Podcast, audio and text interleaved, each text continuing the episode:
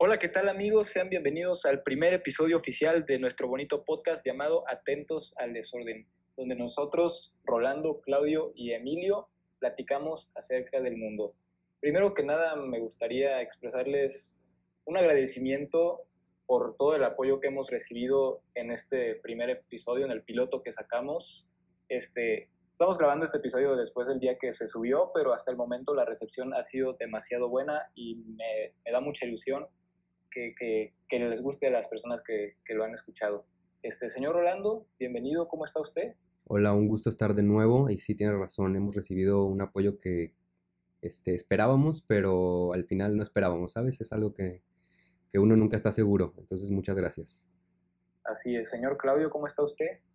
¿Cómo estás, Emilio? Aquí emocionado para empezar sobre este tema súper interesante. Así es, compañeros. Hoy les tenemos un tema de lujo. Vamos a hablar del el país que ahorita está acechando a los Estados Unidos por quitarle la corona de ser la máxima potencia económica mundial. Estamos hablando de China. Este, para así, para empezar con unos datos duros, podríamos mencionar que China actualmente, bueno, desde 1978 que empezaron las reformas importantes económicas, ha tenido en promedio anual de crecimiento del 10%. Esto es muchísimo más que Estados Unidos. La verdad es que yo siento que los ha dejado en el suelo en este ámbito.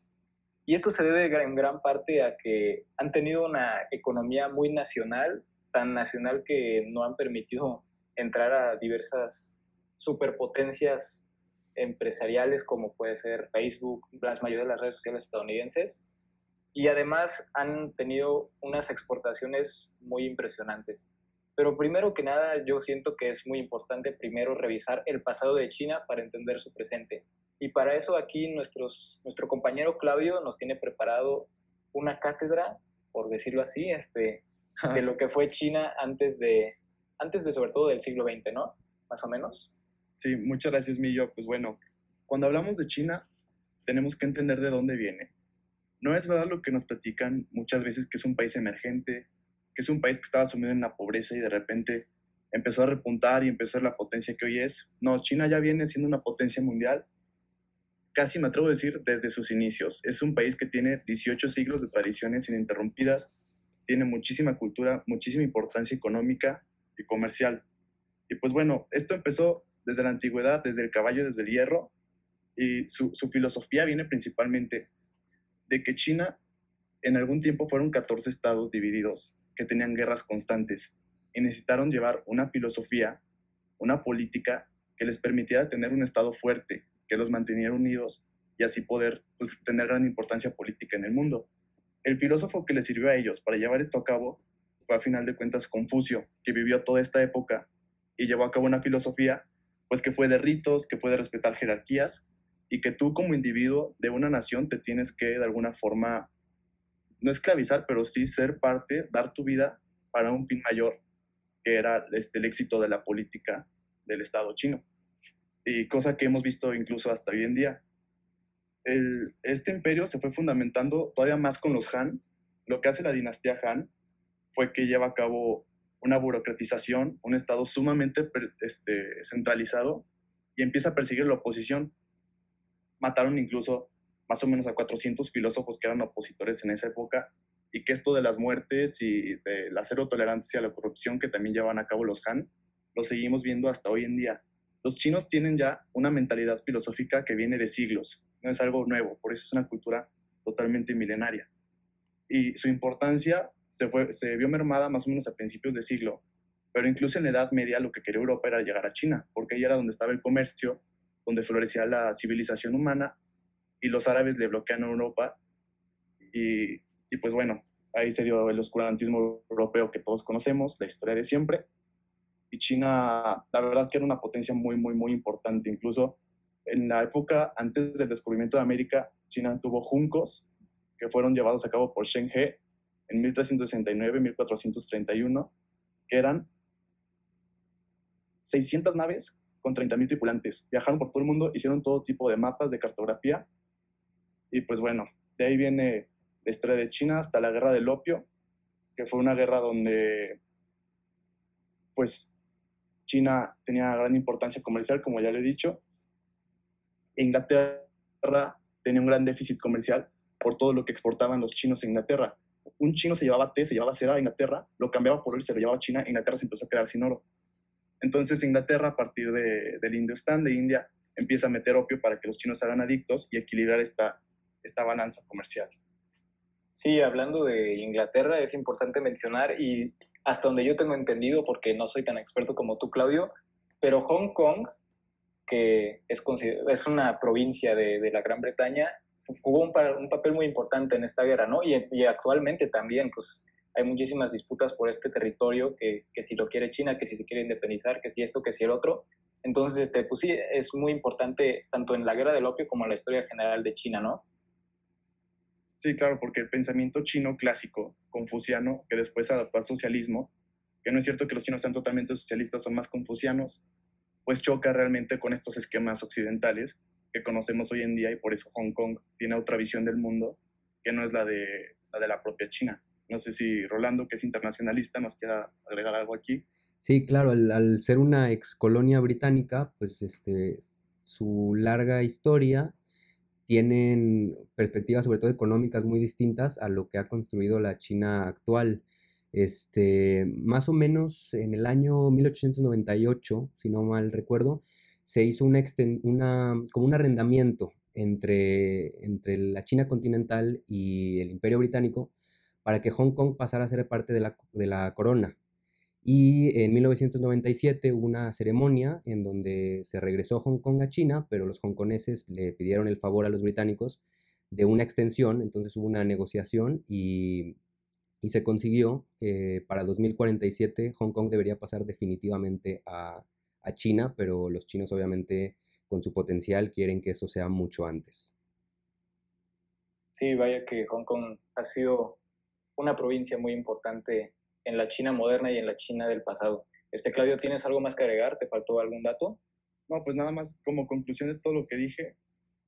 Miren, China inventó el papel en el siglo VI, la imprenta en el siglo VIII, el papel moneda en el siglo IX y superó el feudalismo de los estados guerreros 1500 años antes que Europa. China ya era una potencia y yo creo que próximamente está recuperando el lugar que ha tenido en la mayor parte de su historia como potencia casi hegemónica o centro económico político del mundo. Sí, para entender por qué en algún momento esta potencia se fue minimizando, este Rolando nos va a explicar sobre todo lo que pasó en el siglo XX más o menos, que fue una época muy interesante de China, porque se vivió tanto el lado oscuro como el lado así bonito, del lado que resplandeció otra vez la economía china. Este señor Rolando, este, por favor, compártanos lo que tiene preparado para hoy.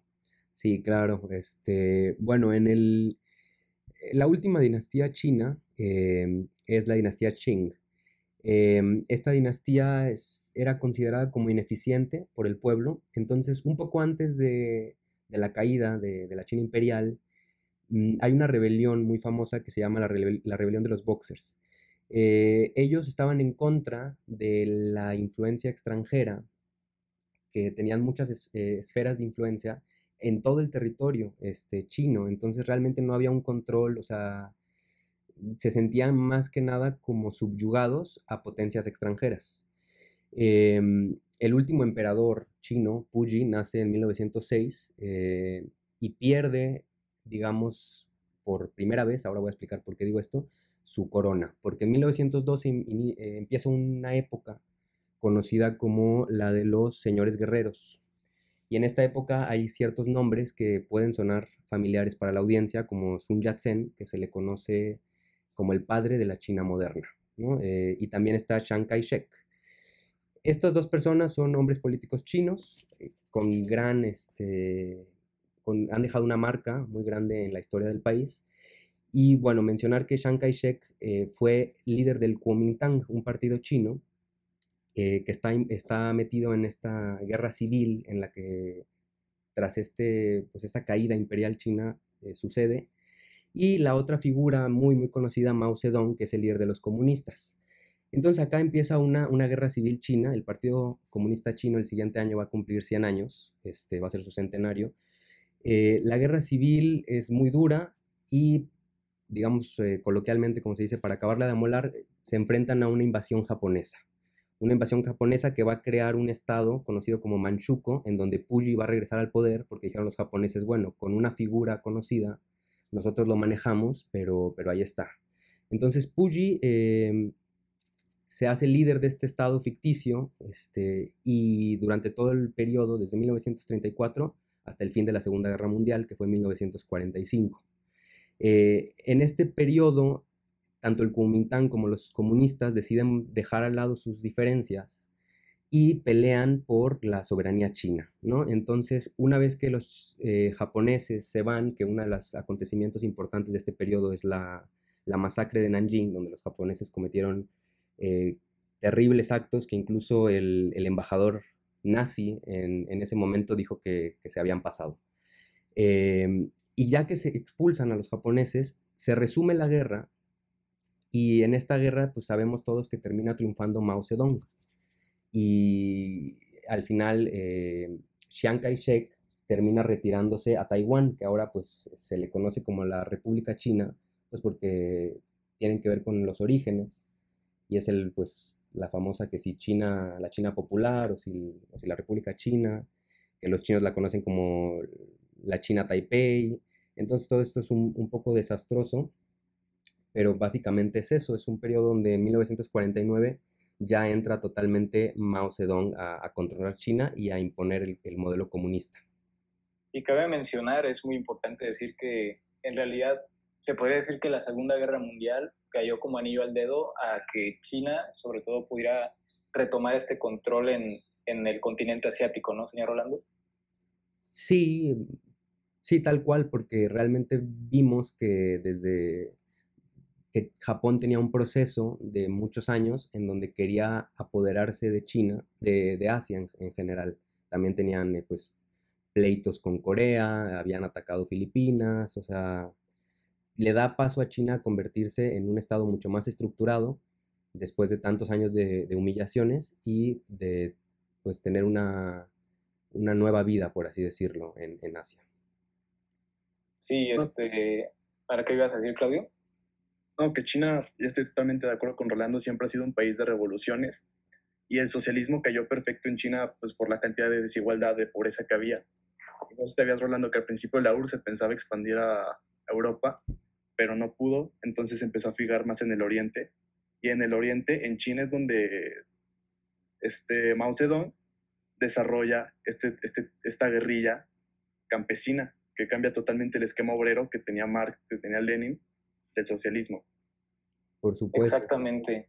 Y al final, este bueno, una de las cosas que negociaron los soviéticos y los chinos fue que Mongolia fuera como un estado tapón. Eh, y bueno, tuvieron una relación amistosa y después se deterioró un tiempo, se, se separan ese, ese vínculo. Eh, Rolando, ¿le podrías explicar a nuestro auditorio qué es un estado tapón para aquellos que no saben? Pues eh, sí, claro. digamos que es, es medio incómodo en ciertos aspectos.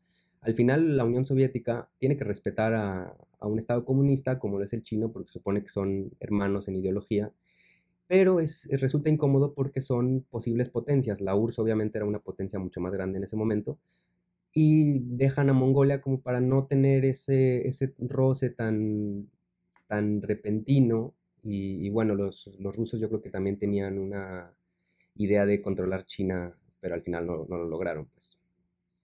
Efectivamente, ya este, ahora pasamos a una de las etapas, en mi opinión, más difíciles de China, que es la, la China comunista de Mao Zedong, que de hecho, no sé si ustedes sabían, pero el, el, régimen de Mao Zedong dejó más muertos que, que, cualquier otro tipo de genocidio en la historia, llámese la Segunda Guerra Mundial, llámese Ruanda, llámese lo que ustedes quieran.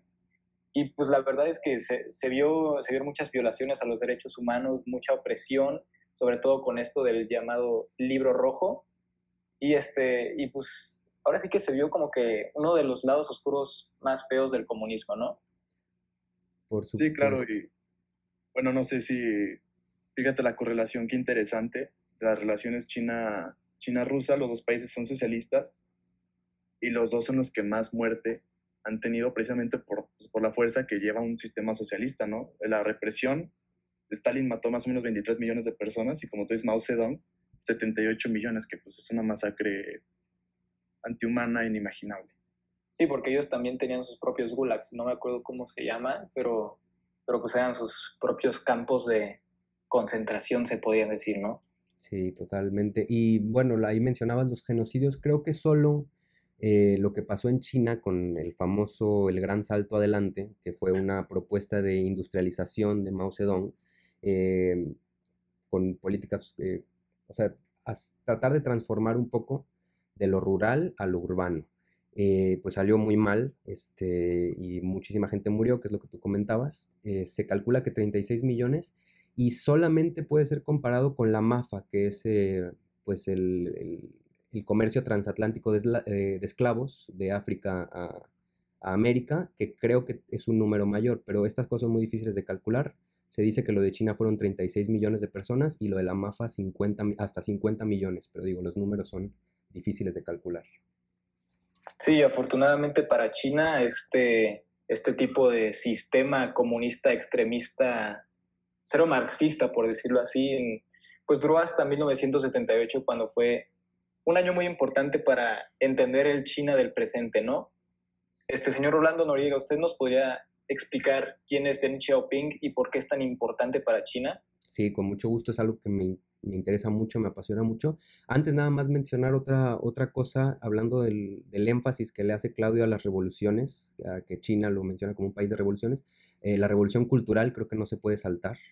Es un periodo en donde se ah, quería asesinar a la, a la burguesía intelectual, porque se pensaba que, bueno, que el individuo era para la nación, este, que toda esa gente pues hacía más daño que bien, y pues fue un asesinato, fueron asesinatos y, digamos exilios muy fríos y muy crueles. No sé qué, si Claudio quiera comentar algo, porque esto le interesa también a él. No, pues que sí estoy totalmente de acuerdo. Y fíjate, el confucianismo sigue presente todavía, como dijo Emilio, más que marxista, son confucianos y, hicieron su propio socialismo confuciano, lo que fue totalmente innovador en el mundo. Y pues con estas reformas que después hizo Deng Xiaoping, sacaron a 740 millones de personas de la pobreza, que es una proeza eh, social, industrial impresionante. Sí, está impresionante. Y ya para ahora sí poder entender el China del presente, señor Rolando Noriega, ¿quién es Deng Xiaoping? Sí, Deng, yo, Sun Yat-sen es pues digamos que el, padre de la China moderna, porque el Estado chino, más o menos como lo conocemos, fronteras y todo, se, forma en ese tiempo. Después Mao Zedong, yo creo que es el, padre de China, es el corazón de China, es la ideología absoluta Mao Zedong. Y Deng Xiaoping es un hombre que entra este, en, 1700, en 1978 y es el primer presidente al año siguiente, 79, eh, visita Estados Unidos, el primer presidente chino que visita Estados Unidos y es una persona que dice en su pensamiento, quiere modernizar China. O sea, él realmente moderniza en, el, como conocemos la definición de la palabra. Y lo hace de una manera muy prudente porque cuestiona ciertas cosas de la ortodoxia, de, digamos, la, los conceptos marxistas ortodoxos, los reforma o los ignora un poco, porque él el bienestar económico se le hace más importante en ese momento, pero lo hace muy bien porque no deja a Mao. O sea, Mao sigue siendo la figura y se le respeta siempre. Y el sistema autocrático, eh, digamos, del poder absoluto chino se mantiene.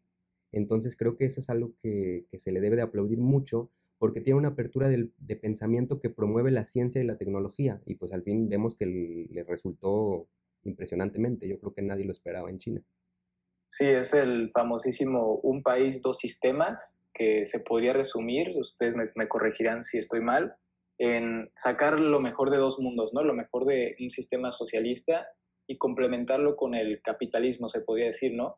Porque obviamente China, para que se pudiera expandir a lo que es hoy, tenía que tener esta cierta apertura del mercado que solo el capitalismo le podía proveer, pero conservando, como, como Rolando dijo, este, las ideologías de Mao Zedong de, y de sus anteriores líderes para prevalecer ese tipo de autoritarismo, ese tipo de presencia muy contundente del Estado, ¿no?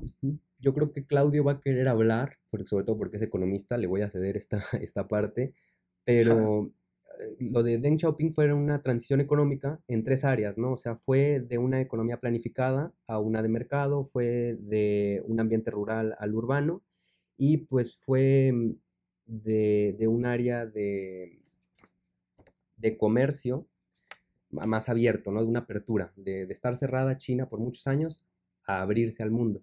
Y quiero que Claudio hable de algo que incluso en México Peña Nieto inició un proyecto de esto, sobre las famosas zonas económicas eh, especiales que tanto bien le hicieron a China. Así es. Sí, pues bueno, China con, con Xi Jinping al final fue un, una época de grandes proyectos, yo creo. Como pudo haber sido el gran salto adelante que duró de 1958 al 62, donde transformaban totalmente la economía agraria y que muchos, muchos mencionan que incluso se parecía mucho al modelo mixto mexicano y que los chinos sacaron algunas cosas de nuestro modelo mixto mexicano de la época de, del cardenismo para poder sacar adelante su país. Y es que tenían una, un potencial de crecimiento enorme. Y lo que pasó con estas zonas que dice Rolando, pues fue que se detonó y se aprovechó lo mejor de una estructura cerrada, confuciana, o sea, comunista, en favor de la producción para un capitalismo y así China creció increíblemente desde el 78 hasta el 17. Sí, la verdad es que sacar 850 millones de personas a la pobreza es, es algo que, se tiene que aplaudir, ¿no? Sí, actualmente, actualmente solo 0.7% de los chinos viven con menos de 2 dólares. O sea, eso es increíble. Recordemos que el país tiene 1.4 billones de personas. Sí, es, sí, la sobrepoblación también no ayuda mucho a China pero de todos modos ha sabido sacar adelante a su país.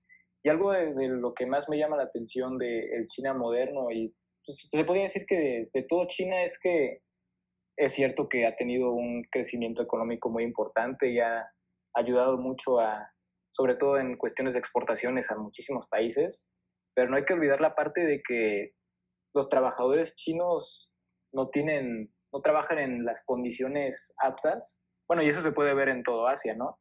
Pero China también no se exenta y este, es preocupante a veces ver cómo, cómo los explotan hasta su última gota y, este, y es algo que no, no podemos excluir de, del sistema chino, ¿no?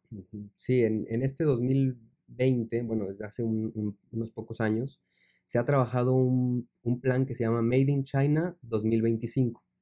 Eh, Xi Jinping acá lo que quiere es eh, pasar de ser la fábrica del mundo a ser un desarrollador de tecnología. Y eso va a mejorar mucho, se supone, las condiciones del, obrero chino, porque ya no va a ser eh, pues un trabajo tan duro, tan mal pagado. Y son, es un plan de tres etapas, que la primera termina pues 2025, como se llama la primera. Y pues va a ser muy interesante ver estos proyectos de Xi Jinping, que este, también tienen pues lo de el cinturón de perlas, ¿no? que son todos estos puertos que están construyendo, la nueva ruta de la seda, eso es a lo que se ha dedicado Xi Jinping actualmente. Sí, proyectos de infraestructura gigantes, que yo creo que a largo plazo sí los van a favorecer bastante. Sí, demasiado. Es, increíble. Este, este siglo es el siglo de Asia, yo diría. Sí, efectivamente. Los chinos tienen muy en la vista lo que es la siguiente revolución industrial, como dijo Rolando, con la inteligencia artificial, con la tecnología. Y sí es verdad que el modelo creó una gran, gran desigualdad, pero quería mencionar este dato porque me parecía muy interesante. En 1978, el porcentaje de población que vivía en la pobreza en China era del 97.5%. Mm. Para el 2017 eso bajó al 3.2%. Mm. Claro, sigue habiendo muchísima explotación y los trabajadores están en condiciones inhumanas. Este, sin embargo, creo que puede haber un futuro prometedor para China e incluso también, por ejemplo, para África, con las inversiones que están haciendo los chinos allá, buscando reemplazar incluso su sector primario a otro lado del mundo. Sí, eso también es, este, yo creo que un episodio aparte, digamos, lo de, o sea, revisar lo de África, que es un punto muy importante, Claudio, que quién sabe, o sea, ya se dice que África es el, como el segundo continente de China, o la segunda China, porque sí los están endeudando bastante, no sé qué tan ético sea eso, pero hay que hablar de eso pronto. Sí, la verdad es que China es un, es un país que se le puede exprimir muchísimo jugo y no tengan duda de que vamos a hacer una segunda parte de, de lo que es China. Este, compañeros, también este, me gustaría mencionar dos temas más, si les parece. El primero es que, aparte de que China ha explotado a sus trabajadores, como ya lo mencionamos, también se ha olvidado de, un, de algo muy importante que es el medio ambiente, porque como ustedes sabrán, pues China normal, o sea, se ha alimentado mayormente del carbón y pese a que e, esto es algo muy curioso, no sé si ustedes ya sabían, pero China es de los es el país que más potencial en el sector de energías solares tiene en todo el mundo. Entonces, este es importante ver también esta parte de que China tiene que ya pasar a esta transición de cero en este consumo de energías no renovables y aprovechar este potencial que tiene en el sector solar, ¿no? Va a ser muy difícil eso todavía porque no, no hay una política china que se preocupe por eso, porque tienen una excusa de que todavía están en, vías de desarrollo, que bueno, con el potencial económico que tienen, creo que se podría hacer, se podría hacer mucho más. Y quizá no sea tan mentira, pero podrían hacerlo mucho más rápido. Eh, tenemos el ejemplo al lado de China, la India, que es un país, digamos, un poco su máximo rival ahí en Asia, eh, por las comparaciones tan similares que tienen en números y todo el rollo. Y, bueno, la verdad la India está haciendo un trabajo fenomenal en lo de las energías renovables, en ciudades inteligentes, en un montón de cosas. Quizá le podría aprender a, China le podría aprender a la India. Sí, es que yo no entiendo, México y China estamos pues, de manera más o menos similar. En ese aspecto, los dos tenemos potencial energético sustentable enorme capacidad de inversiones de millones y millones de dólares. China en este caso tiene la capacidad de inversión pública para la infraestructura y, no lo han hecho. Y es, importante lo que dice Emilio, porque las emisiones de, CO, de CO2 han ido a la par de la industrialización de China. Es decir, en el 65 producían 0.67 toneladas métricas per cápita y en el 2013 ya producían 7.56 toneladas per cápita, siendo China el país más poblado del mundo. Sí, datos muy duros. Y hablando de México, este, pues yo creo que es importante también meter a nuestro país en este bonito podcast. Pues somos mexicanos, ¿no? Y fíjense que China es el segundo aliado comercial más importante de México y para China nosotros somos el principal aliado comercial en toda Latinoamérica. Tan solo en 2016, este, en esta página de la Embajada de México en China, pues no está tan actualizada, pero en 2016 este, se hicieron intercambios comerciales cercanos a 75 mil millones de dólares y este, la inversión china en México ha generado muchísimos empleos y muchísimo potencial. Y la verdad es que habíamos estado discutiendo que China pues, es probablemente que vaya a ser la próxima potencia mundial y nosotros seguimos norteados en los Estados Unidos. Entonces yo siento, y no sé, y, de hecho se ha estado viendo que, que en el gobierno de Andrés Manuel López Obrador, sobre todo con esto de la pandemia, pues han, se han reforzado esta, esta relación bilateral de amistad y de comercialización, porque pues, hemos tenido un intercambio importante, sobre todo de ventiladores y de equipo médico, y es, y es importante ver que este, cómo va, va a mejorar esta relación o cómo va a empeorar. Este, ¿Ustedes qué piensan al respecto? Sí, tocaste un punto importante, Emilio, y a mí me gustaría saber mucho la opinión de Rolando, porque creo que existe en este tema un rol geopolítico de lucha de poderes entre Estados Unidos y China que le va a pegar a México de alguna u otra forma. No sé qué tanto deje Estados Unidos por su política de seguridad que China haga inversiones en México y no sé qué tanto eso le pueda beneficiar o no a México. Incluso ya ven que dicen que el tren México-Querétaro que, desea hacer, que quería hacer Peña con inversión china fue cancelado por orden de Estados Unidos. Y es que estamos totalmente sometidos a nuestro vecino. Totalmente norteados. Sí, cada vez este, China como que está en terrenos que eran de Estados Unidos, que se entendían que eran de Estados Unidos como potencia mundial. Y vemos que ahora también Argentina parece que va a producir cerdos para, para los chinos. Es una noticia reciente que acaba de salir. Están metidos en hacer un nuevo canal en Nicaragua. Este, todo el cobre que compran a, a Chile, por ejemplo, las inversiones que tienen pues, en toda Latinoamérica realmente. Así que sí va a ser un, tema importante. Y pues ahora que comentabas, mencionar la pandemia, pues es, yo creo que no se puede hablar de China ahorita sin mencionar la pandemia. Y me gustaría decir de algo que han llamado este, mask diplomacy, que es como la, la diplomacia de las máscaras, de las mascarillas, estas mascarillas sanitarias, eh, porque vemos que China asume la responsabilidad global como si fuera ya un líder totalmente y dona, aporta en, reconocimiento del error que cometieron, digamos, que no se le puede llamar un error en todo caso, pues una pandemia es, Por comer murciélagos. es inesperado, pero, pero están haciendo muchas cosas que benefician a los, a los países, demostrando que, que tienen esa capacidad sobre todo. O sea, es un mensaje de lo siento mucho, aquí está mi ayuda, pero es un mensaje también de decir, vean lo que yo puedo lograr. Y también está un lado malo, o sea, en todo esto hay lados malos, ya lo sabemos. Y en el 2020 hemos visto que China ha extraído más gas natural que cualquier país del mundo en, el sudeste asiático. Eh, vemos eh, movimientos contundentes ante la debilidad internacional, como lo que pasó ahora pues, en, julio con Hong Kong, eh, o junio me parece que fue. Y, y entre otras cosas, también vemos problemas fronterizos con la India, que siempre han existido, pero hay un desplazamiento de tropas. Y además, eh, acabo de ver que el Departamento de Seguridad de Defensa de Estados Unidos dice que ya el ejército chino lo supera en tres áreas. Una de ellas era la, Marina. O sea, ya el poderío de Estados Unidos en el Pacífico eh, naval no, no será el mismo nunca más, yo creo.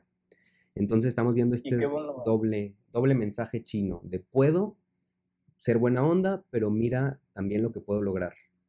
Eh, en sí, qué bueno que, Qué bueno que mencionas a los Estados Unidos, porque con esto me gustaría cerrar este episodio.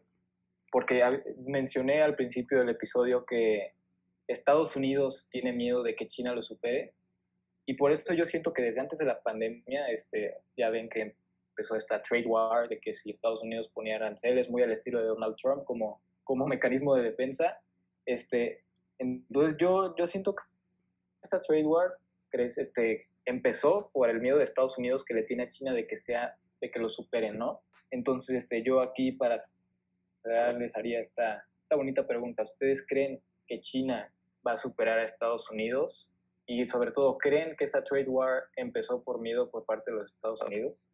Sí, yo creo que más que miedo, los Estados Unidos están viendo que ya no son el país productor del mundo y China ya puso una nave en el lado oscuro de la luna, está teniendo avances tecnológicos, empresas de primer nivel.